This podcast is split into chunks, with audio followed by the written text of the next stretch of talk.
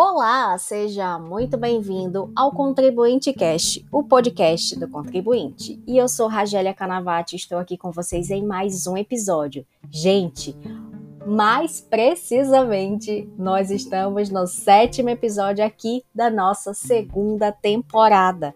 E para explorar este episódio, nós vamos abordar o tema abertura e tributação da empresa digital. Você já ouviu falar sobre esse tema? Ficou curioso sobre este tema? Pois é, se você é curioso deste tema ou conhece alguém que precisa saber sobre este tema, do qual nós estaremos abordando aqui no episódio de hoje, eu já convido você a permanecer comigo aqui neste episódio e, é claro, compartilhar com aquele seu amigo que precisa saber mais detalhes sobre o tema. Então, vem comigo!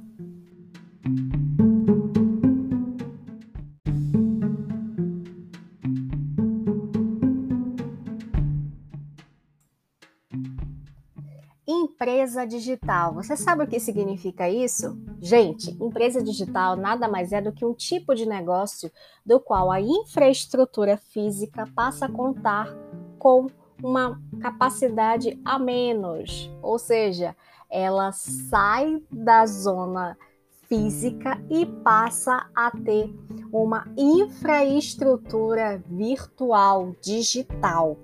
E quando a gente fala sobre essas questões de transformação da empresa física em uma empresa digital, é claro que nós pensamos é, em pandemia. Por quê? Porque muitas empresas que antes estavam tinham uma infraestrutura física unicamente, com a pandemia elas tiveram que se readaptar. E isso, é claro, houve muita transformação Muitas empresas se transformaram em empresas digitais, mas como fica para o empreendedor estar atuando com uma empresa digital? Será que incide a mesma tributação em uma empresa física? É sobre esse aspecto que nós vamos abordar agora.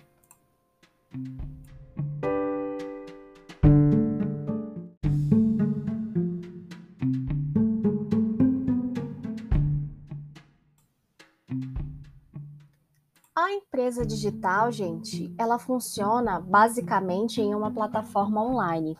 E isso torna ela, claro, muito mais escalável, ou seja, capaz de crescer muito rápido. E essa presença virtual permite um alcance de público muito maior em um curto espaço de tempo. Agora, sabendo sobre essas informações, é claro que sempre vem na nossa cabeça a formalização. Será necessário realmente que eu precise abrir um capital social para poder é, abrir uma empresa digital? Muitos brasileiros têm essa dificuldade de compreensão. Por quê? Porque ao mesmo passo em que você precisa empreender, você também precisa compreender que a vida de uma empresa nada mais é do que você vai estar gerando ali uma pessoa jurídica, uma nova pessoa. E essa pessoa ela vai precisar ter o quê? Receitas e com as receitas é claro que sempre vão vir as despesas. Só que existe também um fato importante que você precisa compreender que toda empresa ela precisa ter as os seus bens e direitos e também as suas obrigações. E essas obrigações elas estão atreladas aqui a uma contabilidade, a as obrigações meramente é, contábeis e também aquelas obrigações fiscais. Mas isso tudo só vai iniciar com a formalização da empresa. Agora, tem muita gente que tem dúvidas em relação à formalização de uma empresa digital, por exemplo. É, tem gente que abre uma empresa no Instagram, por exemplo. Você sabia que as empresas abertas no Instagram, no YouTube, elas também elas precisam é, verificar a questão de uma obrigação, principalmente perante o consumidor final, aquele consumidor do qual ela está atendendo. E essa obrigação, eu digo que é simples, puramente a emissão da nota fiscal. E se ela emite nota fiscal, como é que ela vai realizar aí a emissão da nota fiscal se ela não possui aí um CNPJ? Ela vai poder emitir a nota fiscal no nome da pessoa física, ou seja, no nome do empresário? Não. Entenda que lá na contabilidade a gente tem um princípio chamado princípio da entidade onde a gente não pode confundir a entidade da pessoa física com a entidade da pessoa jurídica. Ou seja, só para que você possa fixar esse princípio na sua cabeça e levar ele para a sua vida. Você, enquanto pessoa física, jamais vai poder pagar as suas contas com o valor da sua da pessoa jurídica. A pessoa jurídica, ainda que tenha sido originada, criada, gerada por você, jamais vai poder pagar as suas contas pessoais, a não ser as contas propriamente originadas dela. A mesma coisa é você. Você, enquanto pessoa física, jamais vai poder estar quitando é, despesas da pessoa jurídica. Por quê? Porque isso vai ocorrer o que nós chamamos de confusão patrimonial.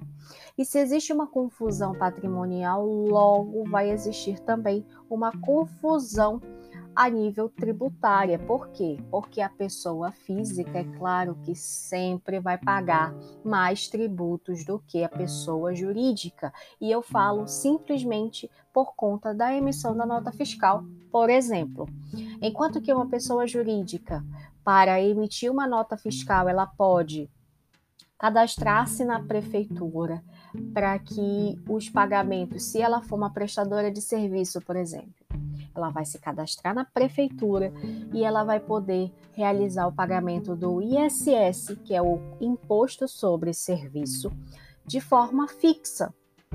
Ou seja, ela vai ter é, que honrar com o valor de determinado X para que possa emitir as notas fiscais e não é, pague aquele imposto de forma é, cumulativa, por exemplo, a cada emissão de nota fiscal, por exemplo, a cada é, prestação de serviço, ele venha que gerar uma nota e venha pagar por esta nota o percentual de 5%. Ele pode pagar de forma fixa.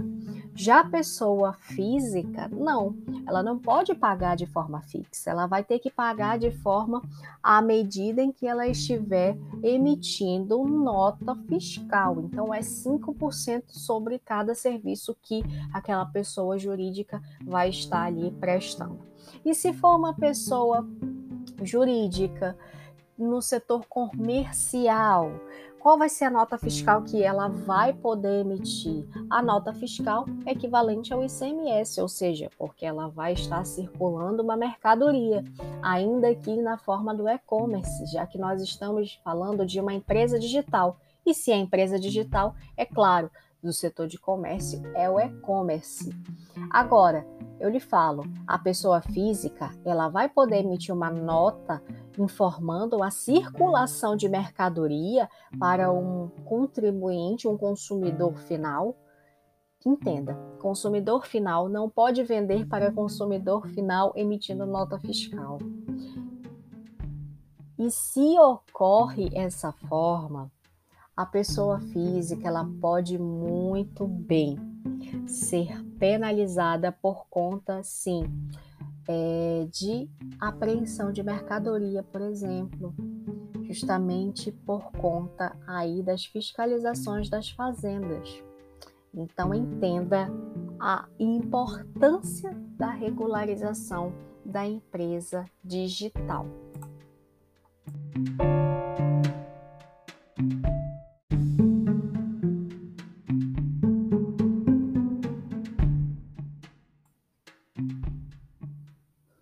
Muitas empresas na pandemia tiveram que fazer algumas alterações e principalmente a migração para a adaptação, ou seja, deixando de ser uma, uma empresa física e passando a se tornar uma empresa digital.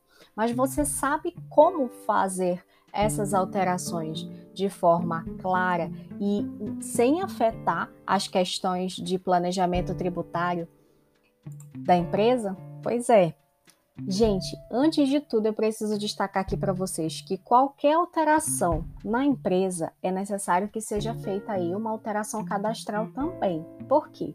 Se a empresa que já possui o CNPJ, ela está migrando para uma empresa digital ou abre uma filial digital, é necessário que seja realizada aí a alteração cadastral. E essa alteração cadastral, ela pode ser feita através do portal www.gov.br rede sim. Então é tudo automatizado agora. Entenda, essas alterações que elas vão precisar aí de uma consulta prévia são aquelas informações realizadas à atividade, ao nome empresarial, à natureza jurídica, ao endereço e até mesmo o tipo de unidade e a forma de atuação. Se nós estamos falando de uma transformação de empresa física para uma empresa digital, nós estamos sim realizando uma alteração que necessita de consulta prévia. Por quê? Porque nós estamos alterando a forma de atuação daquela empresa. Outras situações, como é, troca de sócio, alteração de capital social e outras que não envolvem dados de consulta prévia, locacional, elas não necessariamente necessitam de uma alteração cadastral logo de imediato. Por quê? Porque ela precisa, né, é, tá ali verificando a questão do registro e das demais inscrições.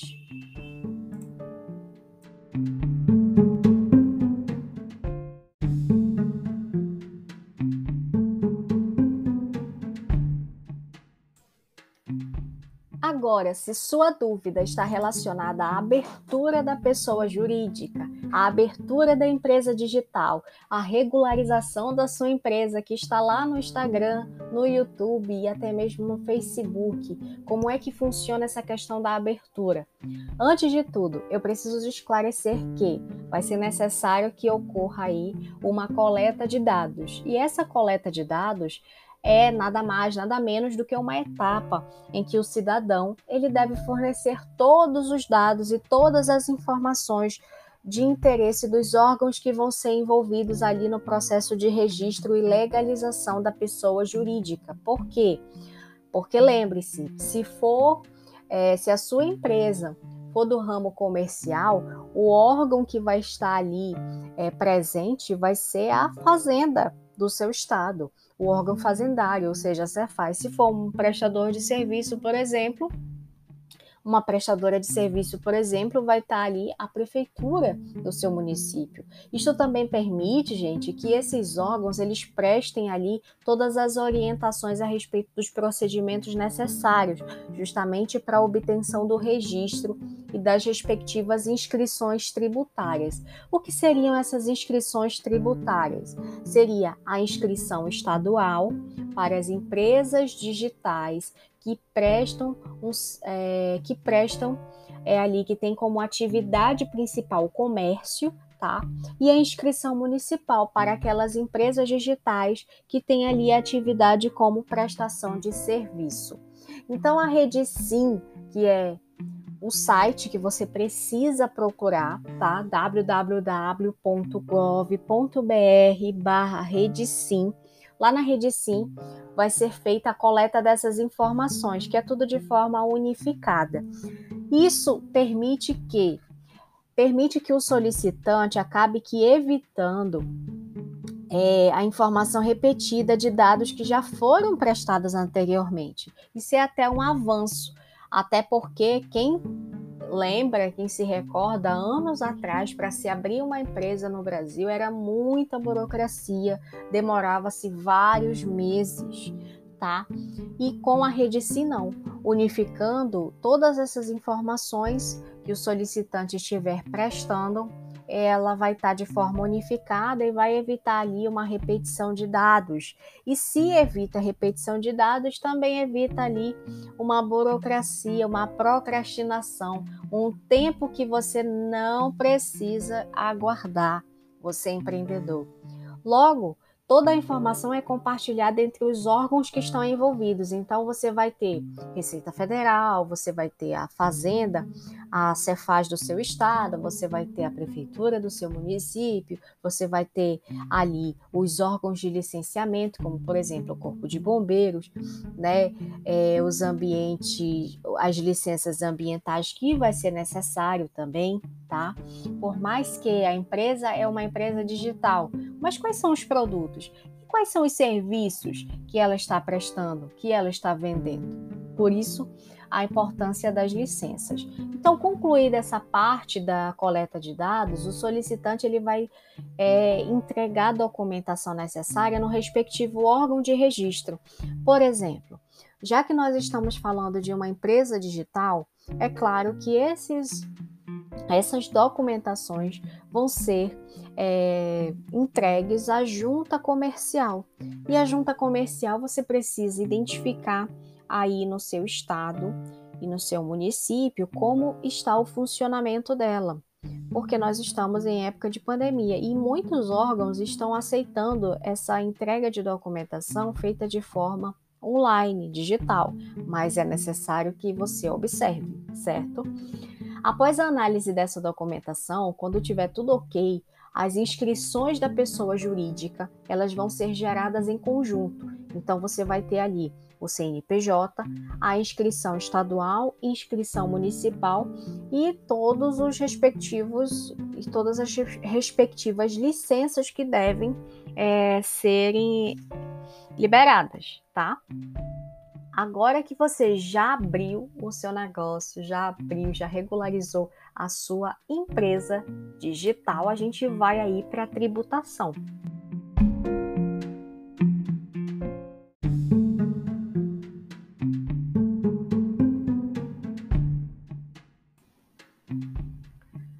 Gerada a pessoa física. Como é que fica a questão da tributação? Antes de tudo, antes de falar sobre tributação, é necessário que o empreendedor tenha em mente que ele precisa ter o acompanhamento de um advogado tributarista, justamente para realizar ali o primeiro planejamento tributário. E o que é esse primeiro planejamento tributário? Nada mais é do que a escolha do regime tributário. Por quê? Porque quando ele for realizar a contratação do contador que vai prestar ali a, o serviço para ele, para o cumprimento de todas as obrigações tributárias, o contador ele já vai ter em mente qual é o cenário que aquele empreendedor, que aquele empresário ele precisa. Por quê? Porque ele já realizou um planejamento tributário. Então, ele já tem as informações necessárias para poder é, dar início ali o cumprimento das obrigações tributárias. E o planejamento tributário inicial, de pronto, é justamente a escolha do regime tributário. Por quê? Porque é, o empresário ele vai precisar ali ter um conhecimento, principalmente em relação ao que ele pode de início e o que ele não pode de início.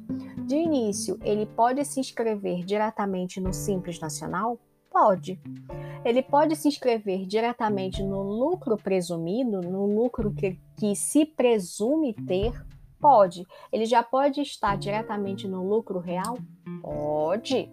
Só que isso é um estudo de viabilidade que é realizado pelo advogado tributarista, justamente verificando as condições do negócio. E isso é necessário justamente para o fato do empresário tomar conhecimento da tributação que vai incidir. Por exemplo, se ele optar pelo regime do Simples Nacional,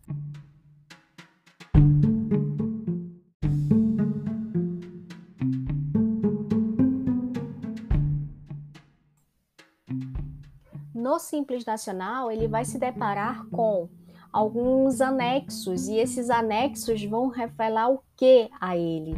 Uma forma de tributação diferente. Se ele for do setor do comércio, por exemplo, ele vai precisar seguir à risca um determinado anexo que é trazido na legislação do Simples Nacional. Se for do é, se for uma prestadora de serviço, por exemplo, aí já são alguns anexos que precisam ser avaliados. Por quê? Porque o advogado tributarista vai entender e compreender a atividade, a origem daquela prestação de serviço e informar ali ao empresário, aquele empreendedor, qual será a tributação que vai incidir sobre a prestação de serviço dele. E a partir daquele momento, estando ele no Simples Nacional, ele sim vai possuir algumas obrigações. E essas obrigações elas podem variar. Por exemplo, ele vai ter uma obrigação de gerar o PGDAS, por exemplo, que é aquela declaração que é, todo empreendedor que está ali no regime, da opção do regime do Simples Nacional, precisa ficar atento ao cumprimento dessa obrigação, porque uma vez que o PGDAS não foi informado, existe sim aí uma, eu diria que é até uma implicação, porque o CNPJ pode ficar suspenso por conta da ausência dessa obrigação. Ainda tem uma, algumas outras obrigações, como, por exemplo, a obrigação dos informes. Essa obrigação dos informes, o que isso significa? Significa que, se porventura aquele aquela empresa digital que está ali realizando todas as suas vendas, todas as suas prestações de serviço para aquele consumidor final, o que ela precisa realizar? Todo o mês de fevereiro de todo ano, ela precisa informar a Receita Federal que ela literalmente está retendo de imposto de renda sobre a prestação de serviço, por exemplo, daquele determinado consumidor final da qual ela prestou serviço. Isso é uma obrigação? Isso é uma obrigação. Agora, se porventura ele optar pelo regime do lucro presumido, já que teoricamente ele está no início, ele não tem lucro, então se presume aí que ele venha a ter lucro. Qual seria é, a tributação que vai incidir sobre ele? Com a tributação, é claro que é necessário que a gente também observe a natureza, a origem, se ele vai ser comércio, se ele vai ser prestação de serviço e algo muito importante. Diferente do Simples Nacional, no lucro presumido, é, ele vai precisar investir um pouquinho mais na contabilidade. Por quê? Porque já não existe mais tanta facilidade, menos burocracia como existe aí no Simples Nacional. Já no lucro presumido, é, a apuração dos impostos diretos tá? E indiretos, elas são de forma distinta.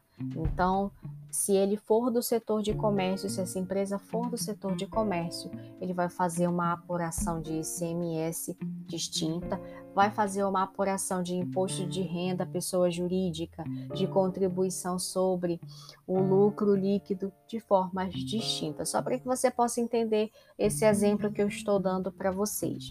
Mas e se porventura essa empresa digital ela já tem uma, um faturamento elevado e ela possui também várias deduções. Se ela possui várias deduções, se ela possui aí muitos custos que podem ser deduzidos, é claro que o advogado tributarista sempre vai recomendar aí que seja realizado é, a observação no lucro real, porque o lucro real vai aumentar as obrigações acessórias, mas também vai dar uma margem para que aquela empresa possa aí estar deduzindo seus custos de operação. Por exemplo, o custo da energia elétrica, quando nós estamos falando sobre empresa digital. Sabia que o custo com internet pode ser deduzido no lucro real? Pois é, Essa é uma informação, já que a empresa digital ela precisa da internet, ela precisa da energia elétrica. Então esses custos devem ser deduzidos aí da base de cálculo do imposto de renda pessoa jurídica e contribuição social sobre o lucro líquido. Então são algumas informações que você precisa ter em mente. Se você é empreendedor, empresário, já fica ligado nessas informações. E se você é advogado, contador, já fica esperto, porque essas informações devem ser prestadas ao seu cliente.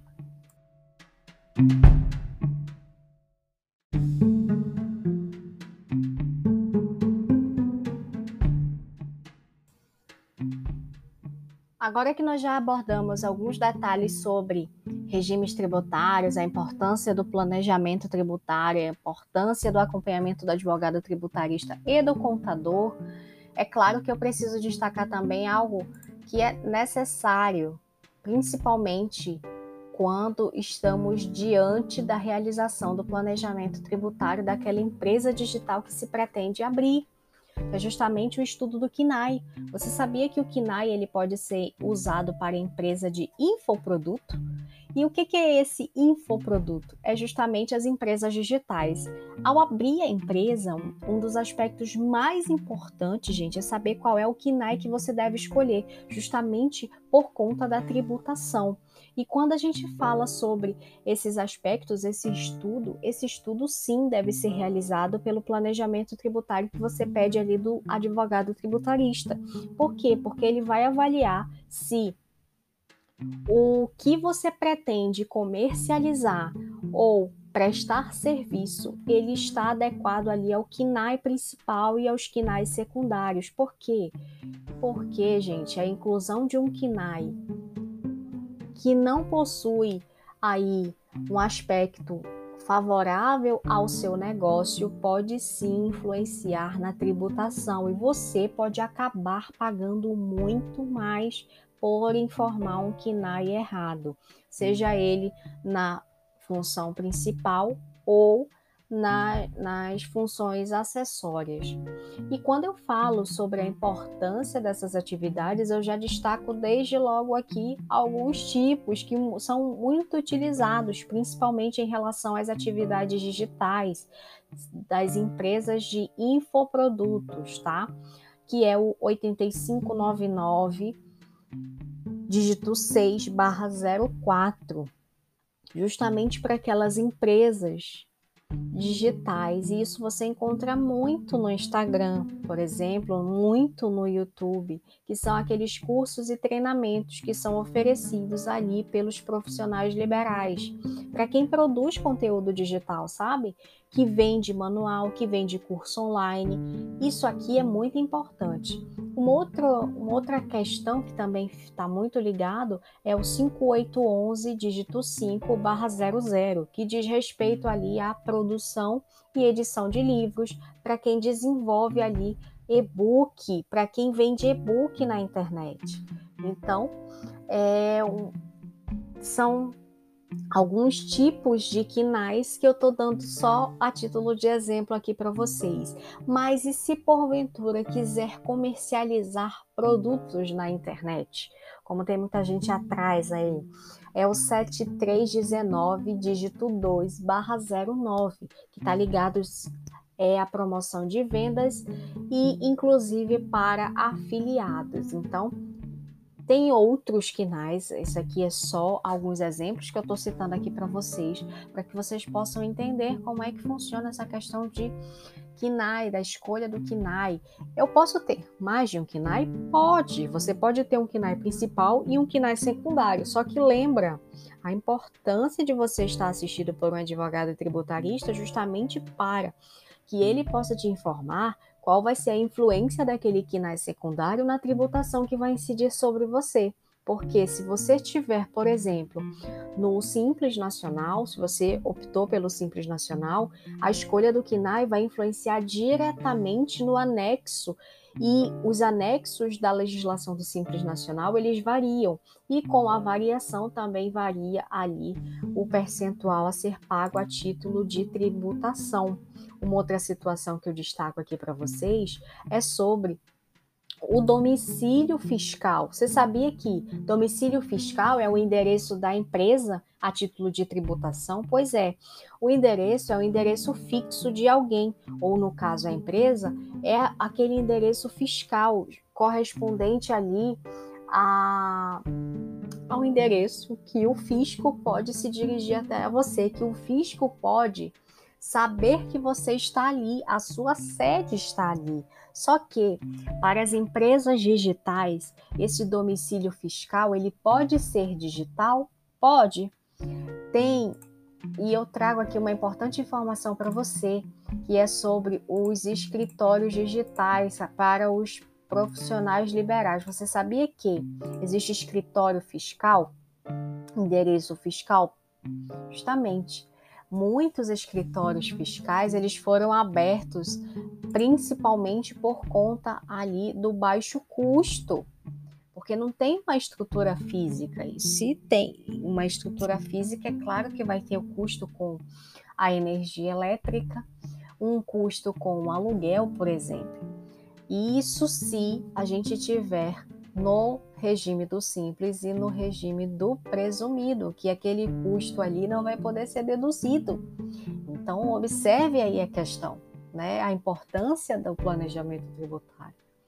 Algumas empresas elas têm em sua sede o domicílio fiscal justamente para a abertura da empresa o que é preciso sempre informar o endereço que comporte ali o tipo de negócio. Por quê? Porque tem o estudo da viabilidade. Então, é a prefeitura do seu município, ela através do plano diretor da cidade, ela sempre vai destacar ali quais são os bairros é, que podem é, estar recebendo determinados domicílios fiscais de empresas, por exemplo. Agora, eu destaco aqui para você que endereço fiscal e endereço comercial possui aí algumas distinções. Por exemplo, o endereço fiscal da empresa importa mesmo é só para regularização do negócio e o contato com os órgãos tributários e de fiscalização. Já o endereço comercial é aquele que o teu cliente vai até você. Então, se você é uma pessoa, se você é uma empresa digital, você vai ter o seu endereço fiscal e você vai ter o seu endereço comercial. O seu endereço comercial vai ser a internet, vai ser o Instagram, vai ser o IG da sua empresa, tanto no Instagram quanto no Facebook e até mesmo no site. Agora, o seu endereço fiscal, que é justamente para regularização do seu negócio, vai ser preciso ser é, distinto e você consegue aí é, visualizar algumas plataformas que comportam aí endereços fiscais e já reconhecidos inclusive pela Receita Federal.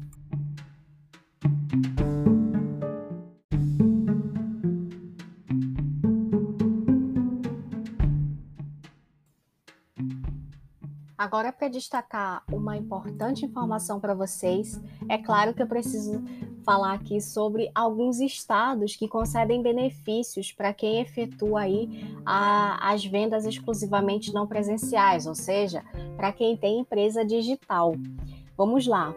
Primeiro deles é o Espírito Santo, que através do decreto 2940 de 2012 ele concede aí um crédito presumido nas operações interestaduais que são destinadas a consumidor final, tanto pessoa física quanto pessoa jurídica, providas ali de estabelecimento que pratica a venda de produtos exclusivamente não presenciais. Além de estar sediado na no Espírito Santo, a empresa ela também ela deve utilizar uma infraestrutura portuária ou aeroportuária do estado, no caso de mercadorias importadas e desembarcadas e desembaraçá-las em território capixaba. Um outro estado que também oferece esses benefícios para as empresas digitais é a Bahia, através do decreto 14.812 de 2013. A carga tributária dos produtos que são comercializados pela internet ou pelo telemarketing que era de 17%, ela foi reduzida para 2% nos casos de venda para outros estados e Distrito Federal. Isso aqui é importante, tá, gente?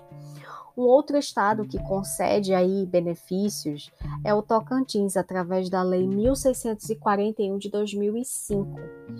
E essa lei, o que, que ela oferece? O, o Tocantins, ele oferece aí é, uma redução também. Por quê? Porque a carga tributária dos produtos comercializados pela internet ou telemarketing, que também era de 17%, foi reduzida para 1 ou 2% sobre a venda de bens ou mercadorias a consumidores de outras unidades da federação. Agora eu destaco aqui para vocês que os incentivos fiscais eles são aplicáveis aos optantes do Simples Nacional apenas quando expressamente citados na respectiva legislação estadual. Mais uma observação importante: por que você precisa consultar um advogado tributarista, realizar um planejamento tributário? Por quê? Porque existem estados que promovem aí benefícios fiscais justamente para incentivar a criação dessas empresas digitais. E é claro, na pandemia eu tenho certeza que vale aí a consulta ao advogado tributarista do seu estado para saber se a sua empresa no seu estado pode gozar desses benefícios fiscais. Será que seu estado promove benefício fiscal para a empresa digital na pandemia? Pois é, já fica aí a pergunta que você deve fazer para o seu advogado tributarista.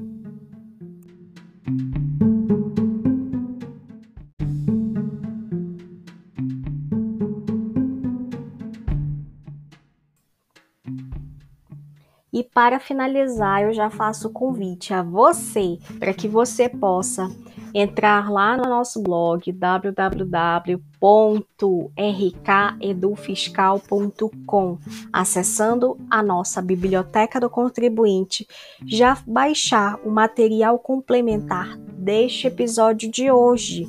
Lá vão estar dispostas algumas dicas para que você possa transformar sua empresa em uma empresa digital, entre outros assuntos importantes, e principalmente um assunto importante ligado ao MEI não deixa de baixar o material complementar deste episódio. Eu agradeço pela sua excelente companhia, pela qual você me proporcionou hoje, e já estimo te encontrar no próximo episódio. Tchau!